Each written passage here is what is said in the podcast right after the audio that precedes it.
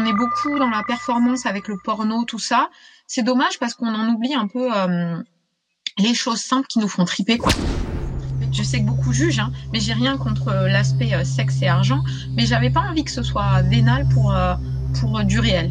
Et du coup, j'avais envie de faire participer des hommes à mes lives, mais je voulais prendre le temps de se connaître, tout ça. J'ai eu beaucoup beaucoup de demandes, ça a été un peu l'horreur de trier. Et j'ai eu quelques soumis maintenant, euh, super. Franchement. Euh...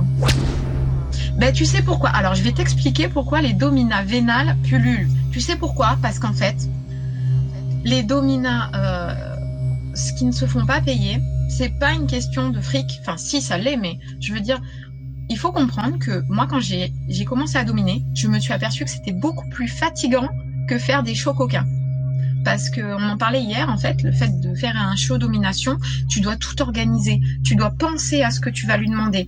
Tu, c'est toi qui prends le dessus en fait. C'est toi qui qui dois dire ton but en tant que domina quand t'es saine d'esprit, c'est que l'autre y prenne du plaisir.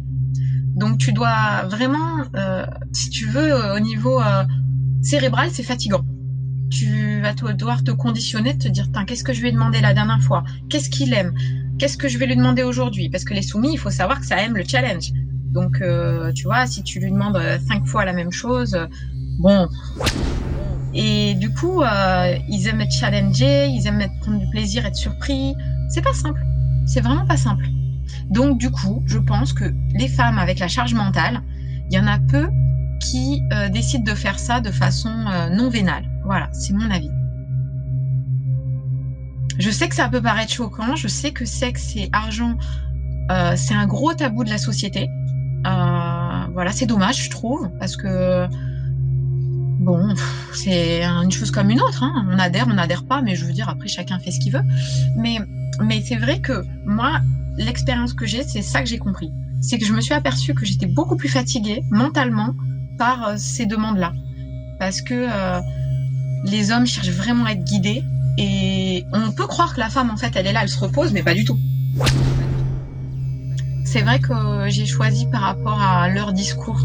Il y a une façon de se présenter, il y a des choses. Si un jour vous voulez vous adresser à une nana soumise, bon moi je cherche plus d'hommes seuls, hein, je vous le dis, mais euh, un conseil c'est déjà le vouvoiement. Ça c'est le gars qui arrive qui dit euh, euh, tu peux, tu, tu, pourrais me prendre sur un de tes lives. Déjà c'est pas possible. Faut il faut, hum, il faut que le discours y colle. Généralement, ils m'ont envoyé des messages assez longs. Ils m'ont expliqué, euh, les soumis, ils ont une façon de se présenter euh, spéciale. Ils vont arriver, ils vont dire voilà, moi ce que je pratique, ce que je ne pratique pas. Euh, ils sont bien dans leur basket.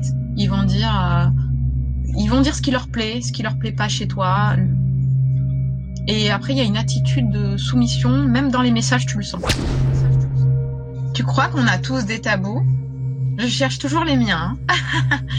Parce que je vais te dire, j'en ai plus beaucoup, moi, des tabous. Enfin, des tabous. Ouais,